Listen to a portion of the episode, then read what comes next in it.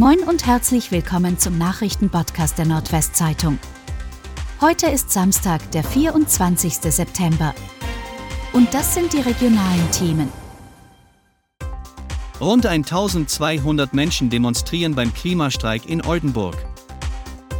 Weit mehr als 1000 Menschen haben sich am Freitag in Oldenburg am 11. globalen Klimastreik beteiligt.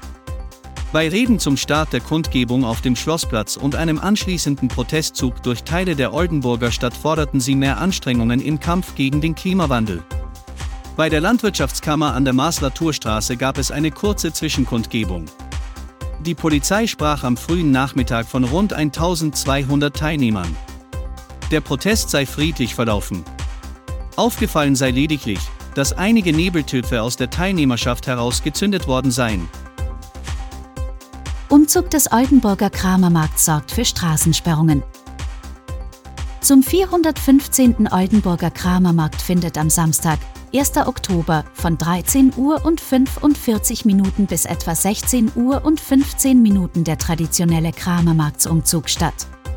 Für diesen werden weite Bereiche der Innenstadt ab der Mittagszeit bis zur Weser-Emshalle für den Autoverkehr gesperrt.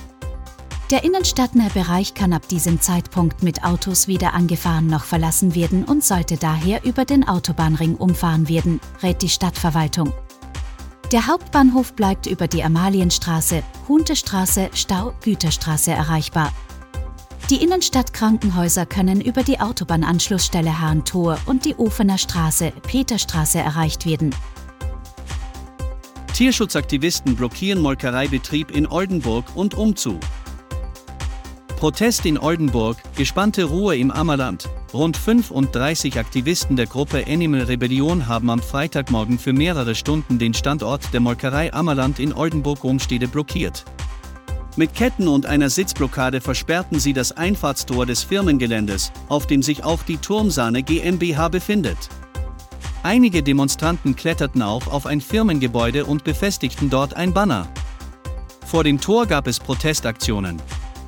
Viele Aktivisten trugen Kuhkostüme, einige mit Kunstblut beschmiert. Hilferufe aus dem Oldenburger Landesmuseum. Das Landesmuseum Natur und Mensch befindet sich in Auflösung, sowohl personell als auch fachlich. Das steht in einem anonymen Schreiben, welches in diesen Tagen dem Wissenschafts- und Kulturminister Björn Thümler und den Landtagsfraktionen zugegangen ist. Schuld daran sei der Führungsstil und das Management der Museumschefin Dr. Ursula Warnke. Die Archäologin war vor vier Jahren vom Ministerium als Direktorin eingesetzt worden. Von dieser Redaktion darauf angesprochen, betonte die Pressestelle des Ministeriums, dass man bereits seit einiger Zeit regelmäßig Gespräche führe. Und dass das Schreiben nur die Meinung einiger Mitarbeitenden vertrete. Minister Thümler nehme die Situation jedoch zum Anlass, vor Ort das Gespräch mit Vorstand und Personalrat zu suchen. Und das waren die regionalen Themen des Tages. Bis morgen!